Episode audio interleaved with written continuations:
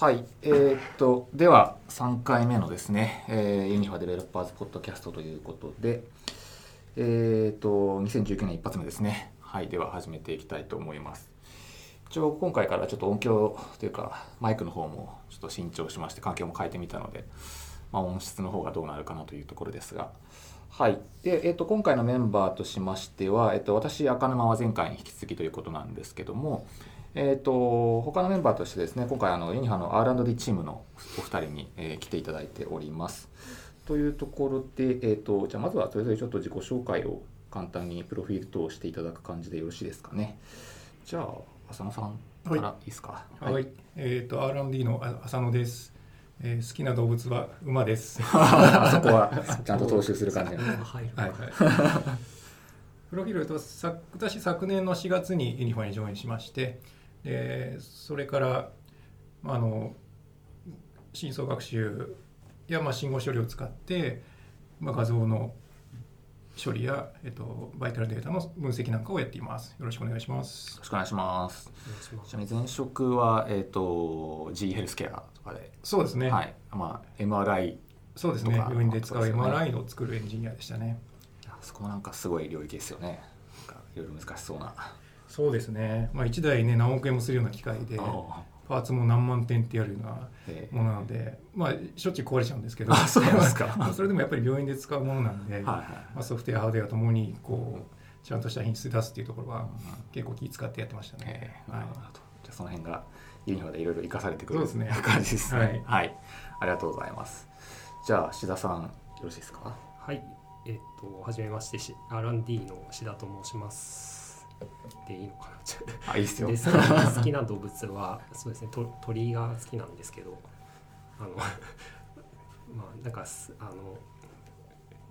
一番きあのよかいいいい鳥がですね、まあ、三根三根鳥だったか三な根目の周りが青い鳥がいるんですけへど、え。まあ、それはなんか図鑑でずっと見てましたね。まあ、昔の話です はい。えーっとでですね僕自体は、えっと2016年の4月にユニファにジョインしましてでそれまではずっと iOS の開発をずっとやってました。そそれで、えっと去年の、えっと2月から R&D チームとしてあの参加させてもらってます。よろしくお願いします。よろしくお願いします。はい、まあ志田さんね一人目の R&D チームということで。はい。チームだったのか。そうですね。まあ、ユニハがそもそも R&D チームが去年からスタートということで、えーまあ、それまでは R&D チームっていうのは特になかったんですけど、まあ、会社としてもやっぱりその AI 系というかねマシンラーニングディープラーニングっていうところを力を入れていこうということで去年からスタートしましてでそこ一人目で志田さん一人チームということで、ね、あのスタートしていただいた感じだったんですけど最初結構大変だったですか？やっぱ一人チーム。一人チームというか、なんか最初は R&D チームとしてあのなんか午睡の開発を僕ややってたので、えっとてっきりその午睡の分析周りをやるものかと思って、まあ、進行処理とか勉強してたんですけど、まあ、いざちょっと R&D としてなんか蓋を開けてみたらなんか。まあ、ディープラーニングとかあのフォト事業のあの写真を活用した、まあ、あの AI 周りということであのさせてもらってまあ去年1年は割と、まあ、ずっとトライアンドエラーとかあとはなんかあの6月に人工知能学会の全国大会とかあの出張させてもらったんですけど、まあ、ある意味、まあ、結構インプットが多かった年かなと思ってます。その前からもいろいろと個人的にはやられてた感じでしたっけ？そうですね。あの TensorFlow がオープンソースになってから、まあ、ちょっと触り始めてはいたんですけど、まあ、それで U ダシティのなんかディープラーニングのコースとかが受けたら結構面白くてまああの趣味でやるやる分にはあのやってましたね。はい、なるほど。そしてこう浅野さんが入っていただいて、まあ、やっとチームチームになったという感じでしたね。はい、浅野さん的にはこう入社していただいてからどうどうでしたか？そうですね。あっという間に過ぎた感じでしたけどこう僕も前職での最後の方でねディープラーニングを少しやり始めてであこれすごいなと思ってこうやずっとやりたかったのでこうインファに来てもうもうほぼ100%ディープラーニングみたいな感じでこうどうやったらこうサービスをよくできるかっていうところをずっと考えてこられたのですごい幸せでしたね。えーまあ、前職結構長かったのでこう、まあ、結果は出てたんですけど自分の成長カーブとしてはまあさちってきてるなっていうのを感じてきたところで、まあ、今年、まあ、かなりこうまた成長カーブがこうぐんと立ち上がったというかそういう実感あるのですごく充実したあの昨年でしたね。はい、なるほど。吉田さん的には。そうですね。まあちょっと結構、まあ、仕事でこうディープラーニングやるっていう難しさもあの改めてちょっと知った部分ではあるので。うん。まあ本当に日々悩んでる。やっぱ仕事だとどんなところがこう一番難しいって感じたとかあります？やっぱりその、まあ、まあデータの準備。あの、結構まあ趣味で試す分には割とそのデータ用意するのもあのそんなに多くなくていいやとか、まあ、それなりに精度出たからいいやとか なんか、割と割り切ってるんですけど、まあ、仕事なので、まあ、結構データをいろんなとこから集めたりとか特にあの扱ってるのがまあ画像画、まあ、写真画像なんで、うん、まあ、その辺をこううまいうまい感じにというか、うん、えー、まあ結構単純にその100万枚扱う写真を扱うって言っただけでも割とこう 苦労が絶えなかったりとか、うん、まあそういう部分は結構やり始めて難しいなと思ってます。あなるほどなるほど。まあ AI っていうとなんかね世間的にはバズワードというか,、なんか AI って言っとけばいいみたいな感じの側面もありますけど、いわゆるユニファの R&D チームとしてどんなことやってるかみたいなところをまあ言える範囲でちょっと紹介しておけるといいのかなと思うんですけどそのあたりじゃあ浅野さんどうですかそうですね。今あのチームで取り組んでることの一つにこうまあ、我々取り扱ってる写真はこう保育士さんが保育園の日常を取り扱っ撮影したものを、まあ、保護者に販売するっていうところの仕組みを作ってサービスにしてるんですけどもあの中にはこう販売に即していない写真もやっぱりたくさん撮れてしまうのでそれを今こう保育士さんであったりあの弊社の中でこうチェックをしてるんですよね手作業で。そこのこう工数がかなりこうまあ、無駄になっているというところがあるのでそこの部分を販売に即さない写真を、まあ、ディープラーニングを使ってこう自動的に検出できないかっていう試みを今していますね。結構期待が大きいですよね、ね、ビジネスサイドからの。はい、どうですか？感触としては。そうですね。今実際志田さんがこう やられてるところなんですけどもどうですかね？そうですね。まあちょうどあのえっと、自動撮影とかっていいまあいいか。あのまあ自動でまあ園内の写真が撮れるような、まあ、アプリケーションの開発も進んでまして、まあ、そちらの方で、まあ、自動で撮影したりすると割とその、まあ、結構ボケてたりとか、まあ、あの被写体がこうブレてたりとかあの、まあ、暗かったりとか、まあ、そういうあの販売に即さない写真っていうのが結構大量に撮れてしまう部分があるので、まあ、その辺で今活用するめどが結構立ってるので、まあ、ようやくこうなんか R&D としてもちょっと少し実りができたかなというようなちょっと今そういう状況 ですか？そ うですね。実際にこう使えるサービスになりそうだっていうのがもう分かってきているのでそこはすごく期待があると同時にもうすでにこうじゃあこういう写真はこうもうちょっと分類細かくできないのとかもう追加の要望は結構上がってきてるような状況なのであのまだまだこう道半ばだなっていう感じもやっぱありますね、同じ。なるほど、はい、ぱその画像周りはその浅野さんの前職のところとかやっぱ共通するところはあるそうですね前職はもう本当にこう体内の画像を、まあ、いかにこう、うん、まあ綺麗にというかいかにこう病変がしっかり映るように見せるかっていうところを考えてたんで、そのそこは結構近いところがありますね。うんはい、そうですね、はい、じゃあそこはもうこれからちょっと楽しみなそうですね。ですかね。はいあとはもうもう一方でこう、まあ、うちのサービスとして誤水チェックっていうこうヘルスケア系のサービスというかそっちもやっていてそっちのデータも溜まってきてる部分だったりとかもあると思うんですけどそっち方面とかはどんな感じかっていうとどうですかね？そうですね。あの今まあ誤水チェックということでエンジンがお昼寝をしている最中の呼吸をまあセンサーを使ってこうデータを取ってるんですけどもまあ、表に出てるサービスとしてはこう体のまあ向きを知らせてあげるだとかこう体の動きがあるかどうかのチェックをしてるっていうところをまあアプリ化して出してるんですけども実はこうそれ以外にもこうセンサーからのデータを解析してあげることで例えば呼吸数であったりとかこうもっとたくさんのインサイトがこう出せると思っていて、まあ、その辺りをこうデータを細かく見ながらどんなことが言えそうかっていうのをこう試行錯誤しているっていう状況ですね。はい、ヘルスケア系はやっぱいろいろ難しいですよ。ね画像とまたちょっと違って、えー、個人差だったりとか、まあ、季節性というか、うん、そういうのもいろいろと入ってきそうだしそうですね、まあ、センサーを使うと今度はセンサーの個体差だったりとか、ね、そういうところが多いと思うんで、はい、その辺もね、だいぶ志田さんもいろいろと、まあ、誤水チェック自体の開発してたところから いろいろと悩んでたところもありましたよね。そうそうですね。うん、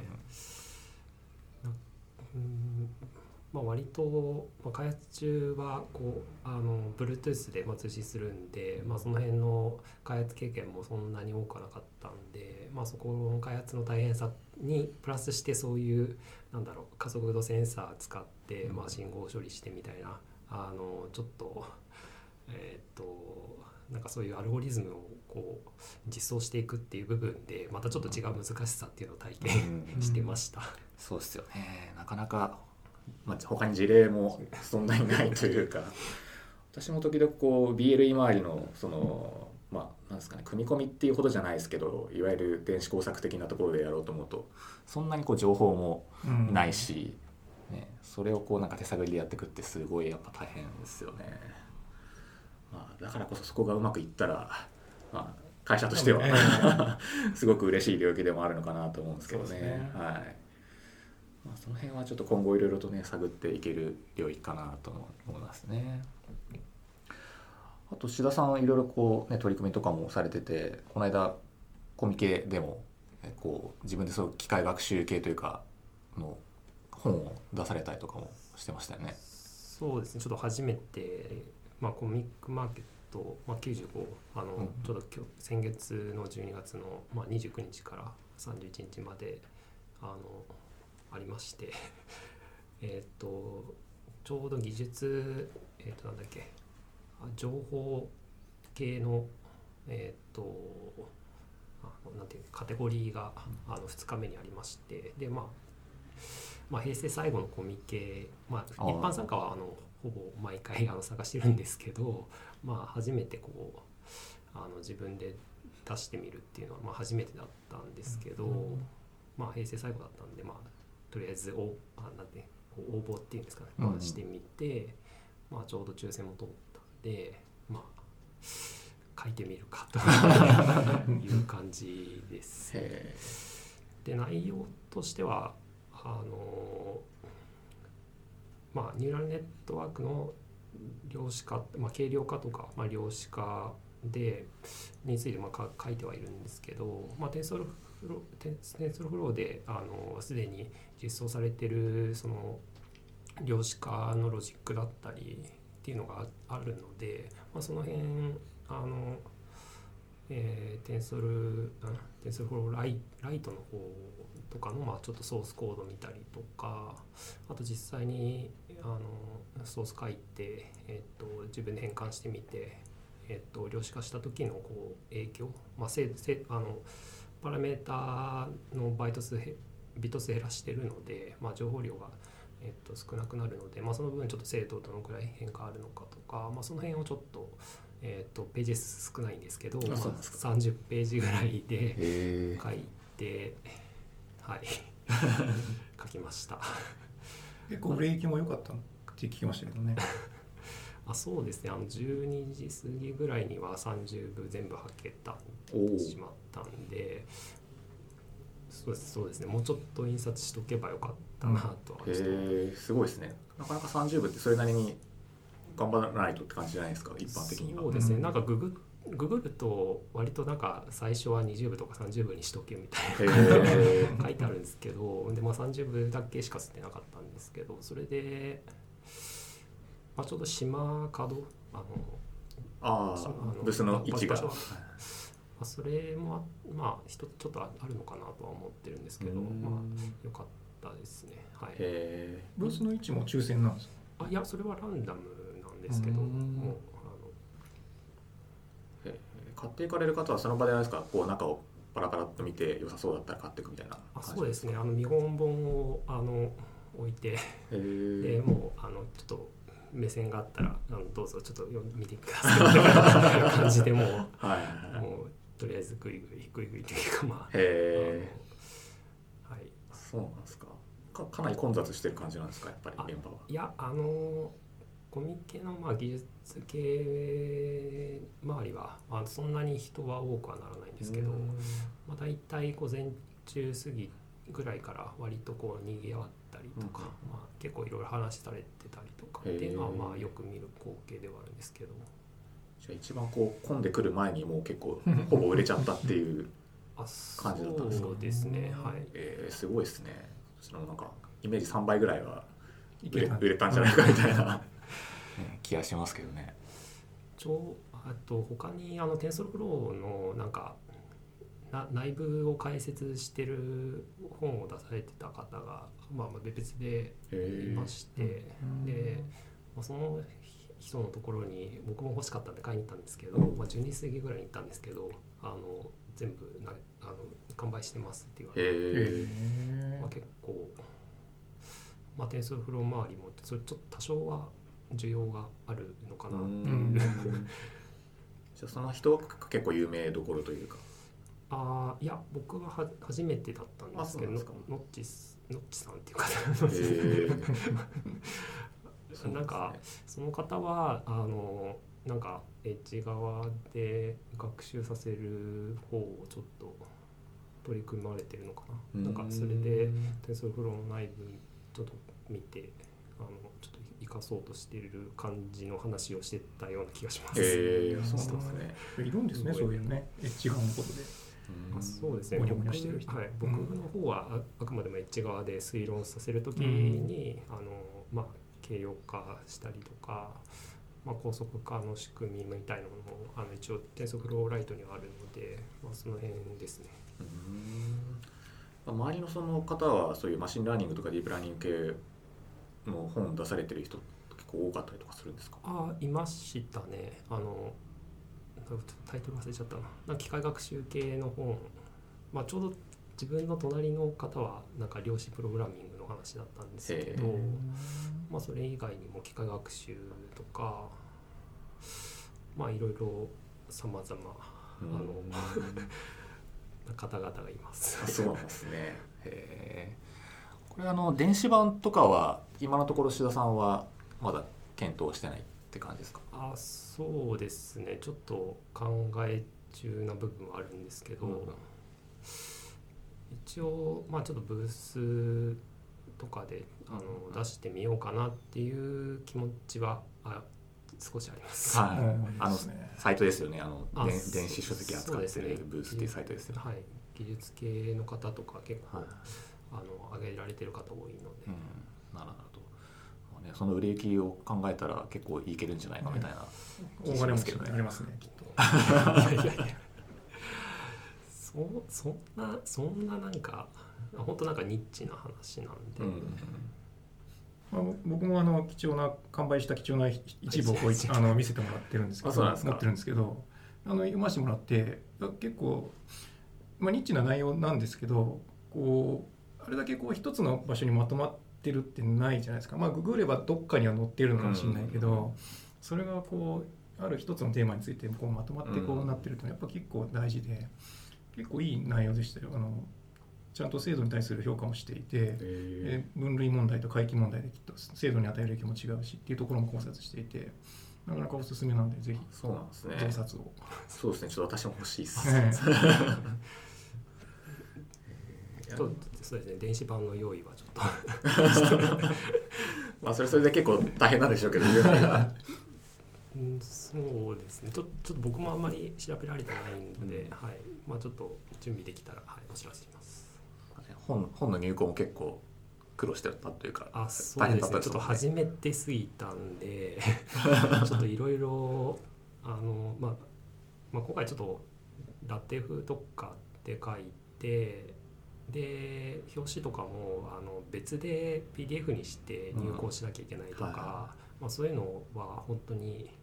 まあ、もう本当初めてだと分かんなかったんで、まあ、結構印刷会社のホームページとか見ながらあここはこうやって入稿すればいいんだとかうん。見ながら、まあ、今回は まあよくなんか技術系の同人誌でよくあの一番最後に印刷会社と書いてあるんですけど、まあ、それそれであの、まあ、よく見る印刷会社さん選んでえっ、とお願いしたんですけどまあいろいろ間に合わって 感じもします。なかなかあれですよね。こうアドバイスしてくれる人がいない中で手探りはやっぱ大変ですよね。そうですね、まあ、最近はあの技術書店とかもあってあの割とまあこういうふうに書いてますとかああの、まあ、ブログとか上げられてる方は結構多いのうん。で、まあ、そういうのを参考にしながら。なるほど。それなりに一応情報はああるんですね。そうそうですね。はい。なるほど次またやりますか？ネタがあれば うんって感じなんですけどそうですね、まあ、ちょちょうど技術書店の第6回が4月にあるみたいなんで、はいまあ、ただ応募締め切りが1月下旬までだったかあ結構早い段階で締め切りになるなあというか。そうですね。なのでうんまあネタが見つかれば ちょっとはい完て全にランダムな抽選なんですか？それが当たるかどうかって。うん多分応募数に応じて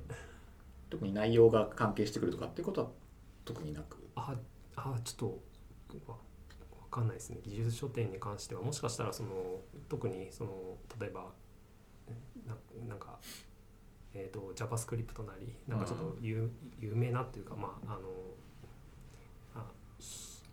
そその分野がかなり多い場合は、はい。もしかしたらそういうところからああの抽選かもしれないですしうん。ちょっとその辺は分かんないですあなるほど、まあ、あまり集こう集中しすぎないようにみたいなのがあるかもしれないって感じなんですね、なるほどなるほどいやでも次はもう3倍ぐらいこう印刷して。いやでも在庫を抱えるっていうと不安が拭えないですよ確かにね在庫はね本当リスクですよね。確かに確かに、まあ、仕事でもそんな話してますけどね。そうです。もうほんと30部とか50部ぐらいだったら、うん。結構まあ結構ちち、まあ、30ページぐらいだったら本当人がこうんうで済むんで、まあ、ちょうど、まあ、家にあってもいいかなぐらいの 思いますけど。なるほど次技術書店は何日間なんですか？あちょっと見てなかったですけどまあついつも3日ぐらいやってたんじゃなかったあそうなんですね。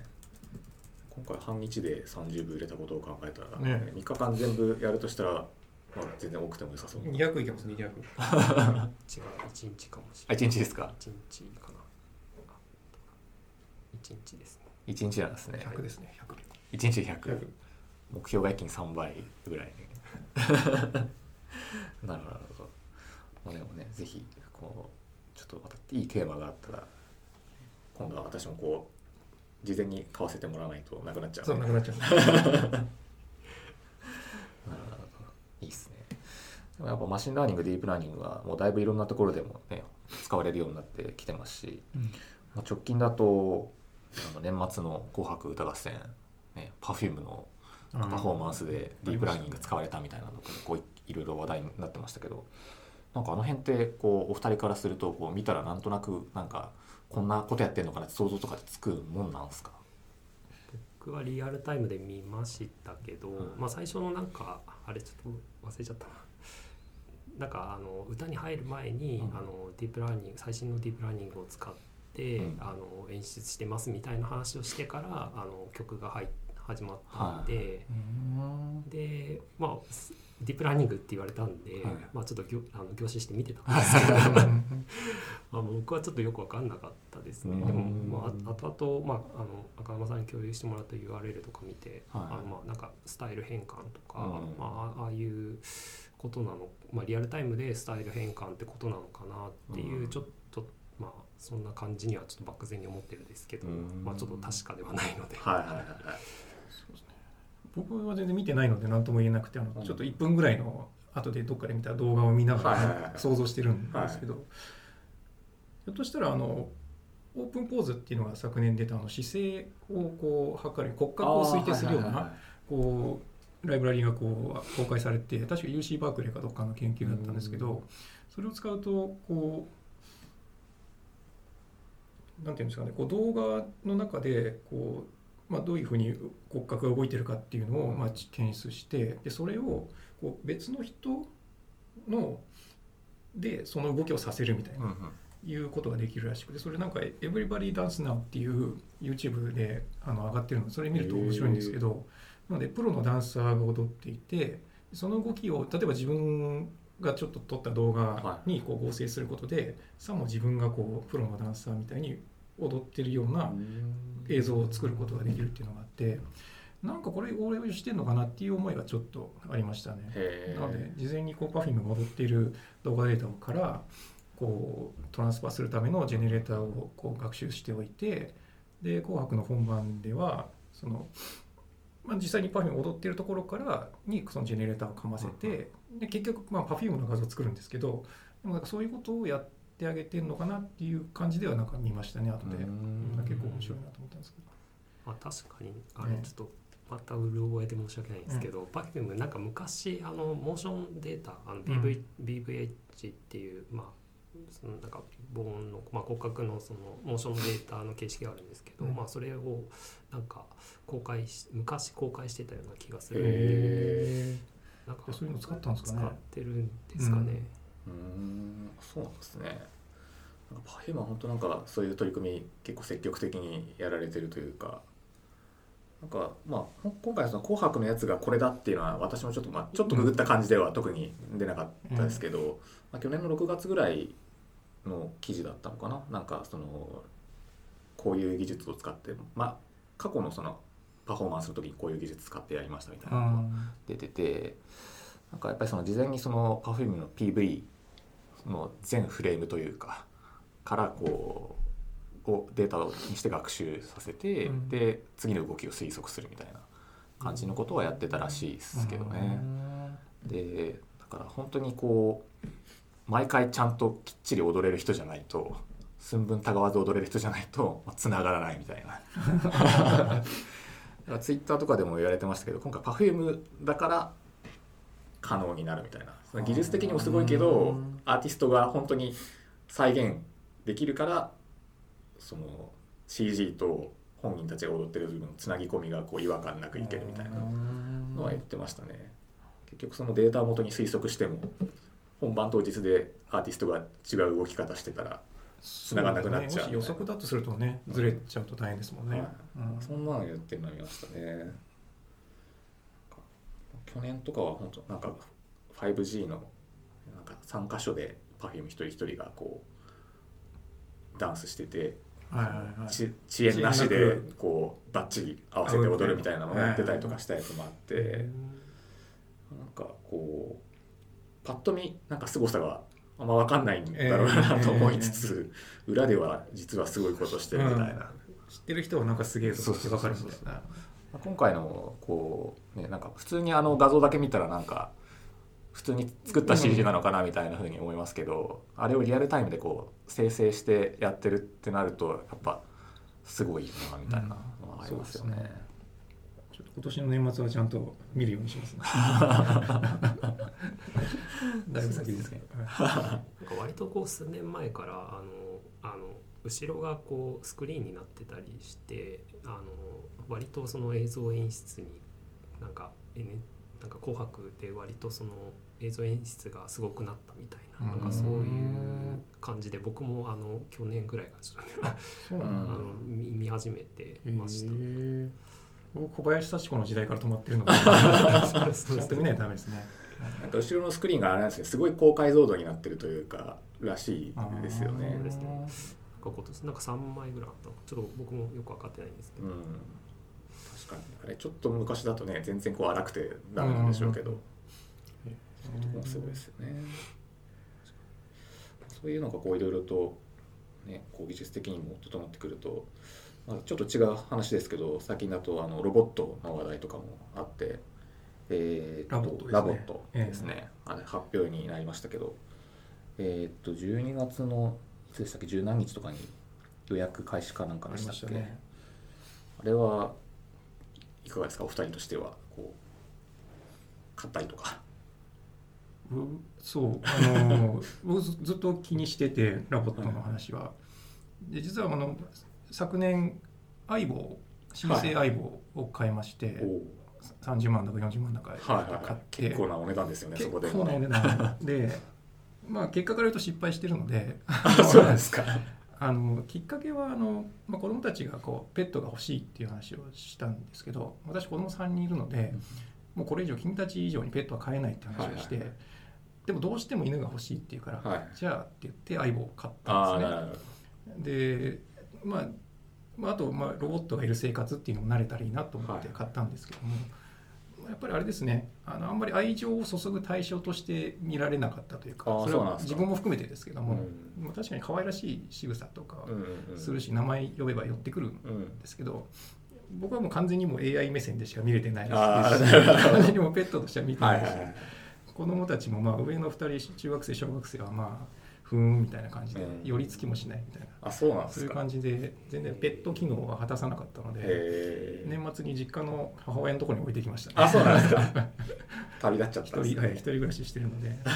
これで癒してねという形で出ていったのでなのでそういう経緯もあってあれでラボットもっと高いんですよね。そうですね。60万とかするんですよ。でしかも月額いくらみたいな、ね1万はい2万ぐらい取られてるので、どうかなっていうのはあのはいはいはいエンジニアというかこうそういうメカモノが大好きな人間としては期待はしていながらもうん実感としては厳しいんじゃねえのって思ってたりはしますね。そうですはい。ね2台で60万ぐらいですよね。60 2台セットで60万で確か月額のランニングが多分そのオプションというかえどこまでのサービス使うかえでそうですね。1万いくらから3万ぐらいの間でしたかね。そうなんですよね。一般の人が買うにはまあなかなかハードルが高い価格ですよねそうなんですよ。で、まあなんかあの社長はやっぱり面白く前ペッパーを作ってた人なんですよね。あの開発者の人が。で、新しいまあ新しい、まあ、役に立たないロボットを作るんだって言って、作ってきたのがこのロボットなんですけど、こうだからロボット市場を取りに来てるっていうよりはペット市場を取りに来てるっていう言い方をしていてでなので相棒がまあ多分新生相棒が多分2万台とか今売れてるんですけど多分ペットってね犬猫飼ってる人だけでももう世帯の20%ぐらいはいると思うんで、はいだからなん1000万世帯とか2000万世帯とかそういうところぐらいの市場があるところを狙いに来てるって言ってたので、もうまあ夢は大きくていいなとか。そう。何万台売れるのかなとかちょっと興味深く見てますね。犬猫飼って餌代とかなんかいろいろ考えたら月2万とかいくんですよね、うんうんうん。ちょっと。まあ、そう考えるとさっきのあのラボットええ月額2万円とか、まあ確かにね。いやそうそうそうですよね。そうそういう考え方は確かに。ああなるほど。結局犬もね20万とかしますもんね買う時にね、うん。でそうですね。の月額でいくらも払うので、うん。そういう意味だとペット市場だって言われるとそんなにとんでもない値付けではないなと思うんですけど、ただまあ愛情を注ぐ対象として成り立つかっていうところがやっぱりポイントなんですかね。そうですね。本当にペットと同じ感覚が持てるのかっていうところですよね。なので僕はちょっと相棒で失敗したのでぜひ次は志田さんか金間さんに 投資をしていただいて。ロボットなんじゃないですけどあの愉快工学さんが作った、あの空母っていうあのクッション尻尾を振るクッションがあるんですけど、はいはい。あれ買っあれ買って届いてお。でまあ開けてこう使ったんですけど、うん。まあ確かにあのクッションなんで、まあ、結構あのクッションとしての役割はもちろんなんですけど、うん。あとはそのクッション撫でるとあの尻尾の撫で方に応じてこう尻尾の振り振り具合がこう違うんですけど、うん。まあもう撫でまくって尻尾をくぐらせて 結果もうこれは何をするんだ？これは俺は何をしてるんだっていうちょっとよくわからない気持ちになりあの一回開けてあの閉まっちゃいました。あそうなんですか。そうなんだ。結構ねなんか SNS とかではそれなりに好評を得ているというか、あそうなんですね。うん。なんか手を入れた手に入れた人はこうなんかすごい喜んでるみたいな感じは受けましたけど、まあ、確かにずっと使い続けてるのかどうかと言われるとちょっと分かんないですね。確かに。まああれはあれで狙いは面白いなとすごく思いましたけどね。なんか特化してるというか、あそうですね。もうそこに尻尾もう本当尻尾の動きだけにこう全てをかけてるというか、まあ、実際私も触らせてはもらいましたけど、まあ、クッションとしての手触り自体はすごくうん。よくってそこはすごい気持ちいい感じでしたけどね。あの尻尾を振るっていうギミックがどこまでね実際生活に取り込まれるかというところですからね。そうですね。あれはちょっとちゃんとなんかクッションとして、うん。あくまでもクッションとして利用すべきだと思います。あのあ尻尾メインじゃなくあてあくまでクッションとして使って たまにこう尻尾のギミックが使えると面白いかなみたいな。はい、うん、確かに尻尾を振ってるだけのこうなんかなんだろうクッションって思っちゃうと確かにちょっとなんか尻尾を振らせるためにこう撫でるみたいな、うん、ちょっと自分自分が何をやってるんだってちょっと気持ちになっちゃうんで。あれはちょっとクッションとして利用するものなんだろうなとは思ってうん。ます。なるほど。いやでもロボットってこう目的が難しいですよね。なんかこうねあの我々も一応会社としてミーボっていうロボット自体あ持ってますけど、いましたね。まあそれをこうあのやっぱりじゃあ何をやらせるのかっていうのはすごい難しいですよね。まあ、ペッパーとかも見てて思いますけどやっぱりこう実際の本当のこう機能としては胸についてるあのタブレットの中でいろいろと表示をしてそこで、ね、こうやらせたりとかしてますけど、はい。じゃあその機能だけだったらタブレットがあればいいんじゃないかとかそうですね。スマートフォンアプリで事足りちゃうんじゃないかみたいなことはうん。結構あると思っててじゃあやっぱりロボットである理由ってなんだろうみたいなところは、まあ、毎回こう考えるんですけどね、うんやっぱりこう人の形であったりとかそのまあうまくいけば愛情を注ぐ対象になったりとか、うんそういうところなのかなとは思うんですけどね。そうですね、うんそこはやっぱり人の形をしてるっていうことそれ自体は結構重要なのかなとは思いますけどね。コミュニケーションを取る相手として見るときには大事なのかもしれないですね。そうだと思うんですよね。やっぱりこう機能云々じゃなくてこう見た目でこうやっぱもうまあぶっちゃけ動かなくても人形とかって、ええ。こうなんかそれだけでなんかこう話し話す対象になるケースって結構あるというかそこをうまくロボットとして取り込めるといいのかなとは思うんですけどうん。ね。そうですね。なんかすごい期待値が大きいところが難しいかなと思いますね。人形だったらみんなあまり期期待しないというか。えでもロボットってなんかいろいろすごいことえやってくれできるんだよねみたいなところに。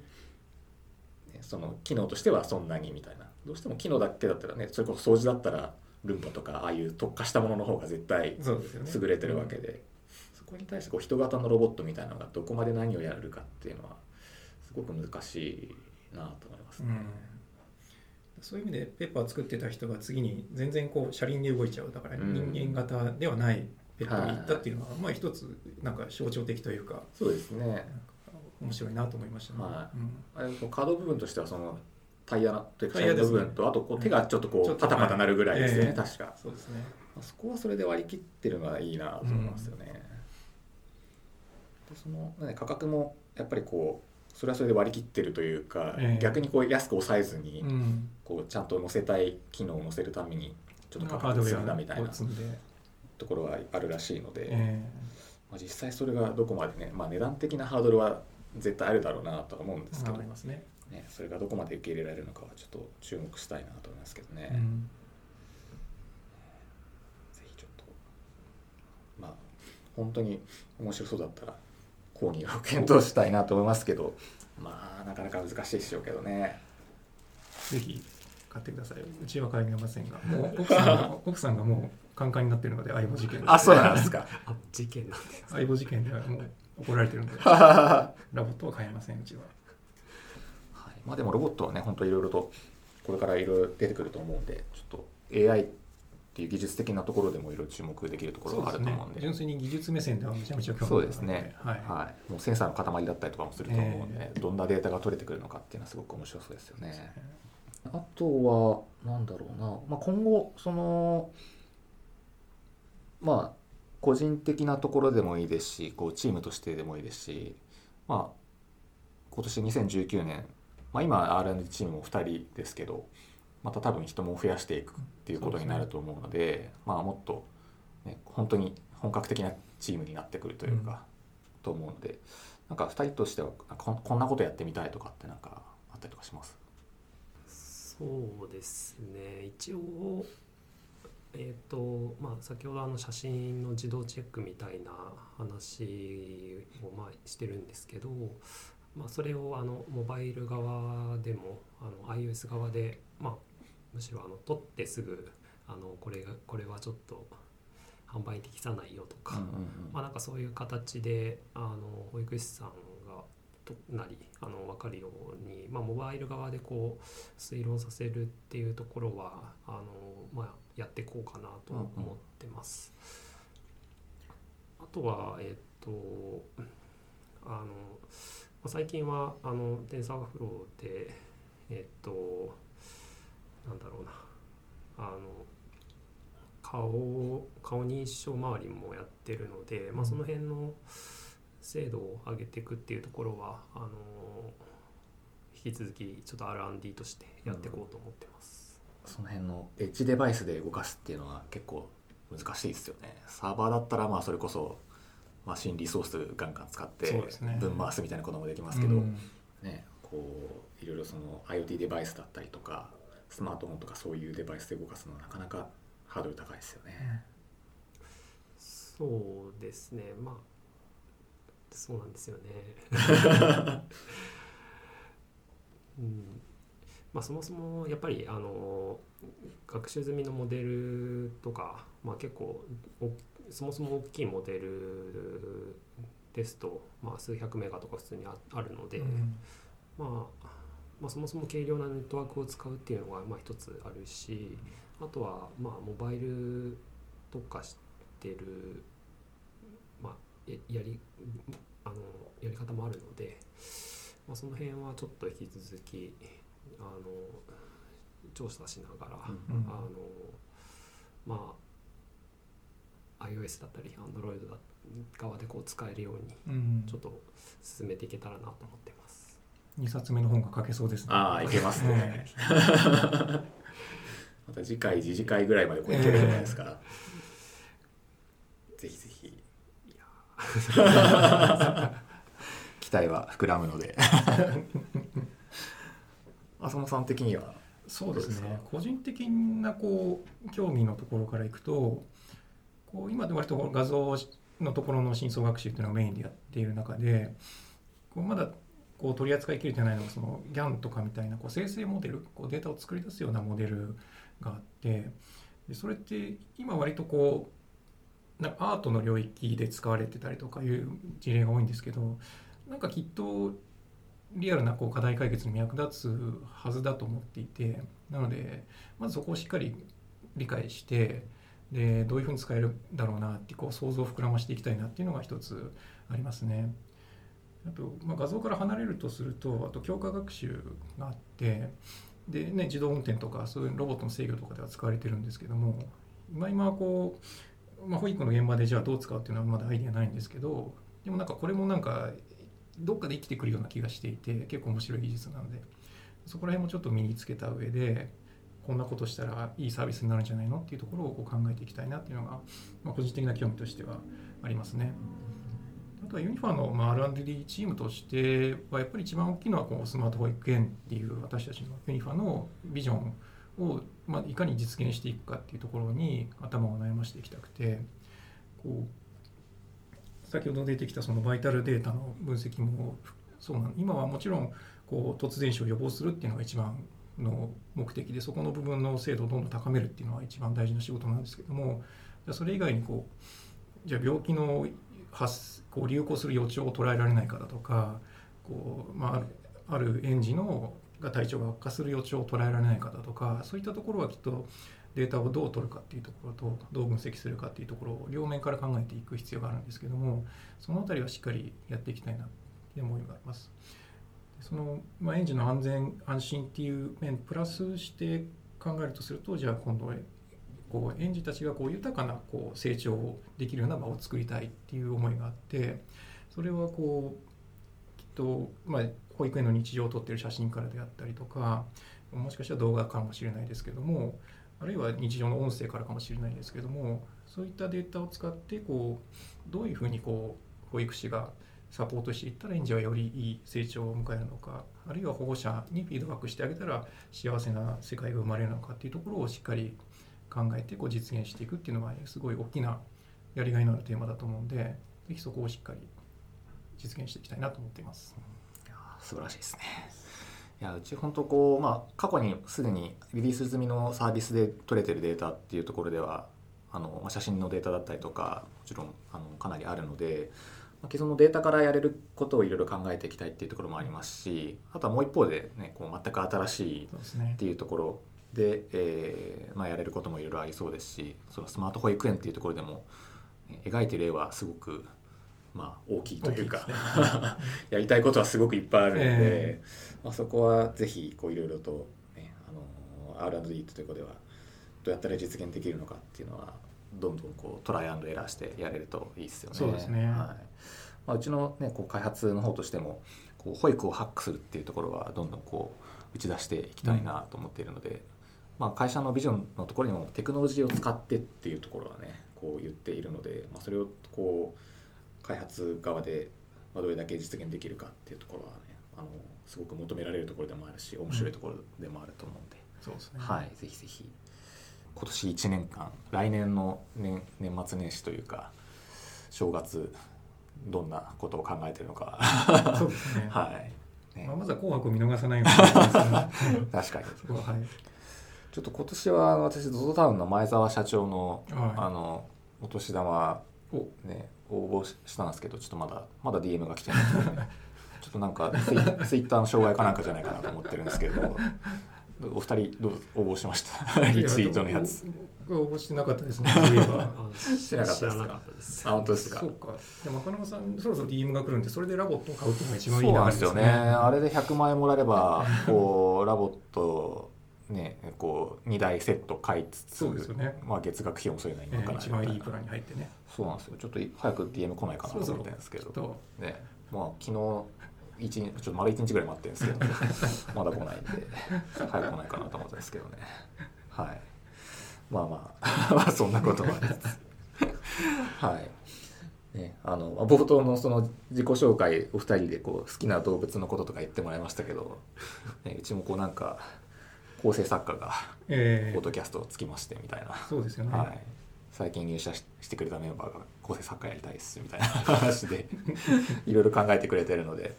ね、その辺もちょっといろいろと今後ちょいちょい入れ込んでいけるといいかなと思うんで、はい、本人もこうね、同席して、あそうですね。はい。あのディレクターのメンバーなんでそのうち、ね、こうちょっと引っ張り出して、あははい。い。ぜひ喋ってもらおうと思ってるんで、はい、その時には2人からもいろいろネタを振ってもらえたら。いいんじゃないかなと 思います。はい。じゃあまあなんだかんだでえーっと1時間近くもう喋った感じかなと思うので、じゃあそろそろ終わりにしましょうか。はいなんかこう言い残したこととかあります？ちょっとこれこれだけは言っときたいみたいなこととか。いややる前は絶対間が持たないと思ってたんですけど、意外となんとかなりましたね。意外と喋れるんですよね。はい。なのでちょっとまたできるだけ早くねこう配信したいなと思いますんで、はい。じゃあまあまたこうなんだかんだ AI 系のイベントとかもいろいろとまたあのお二人参加することもあると思いますのでまたその辺の話とかもあったねねあればしてもらえればなと思いますので、はい。はい、じゃあ今日はこの辺りで終わりにしたいと思います。はいはい、どうもありがとうございました。ありがとうございましたありがとうございました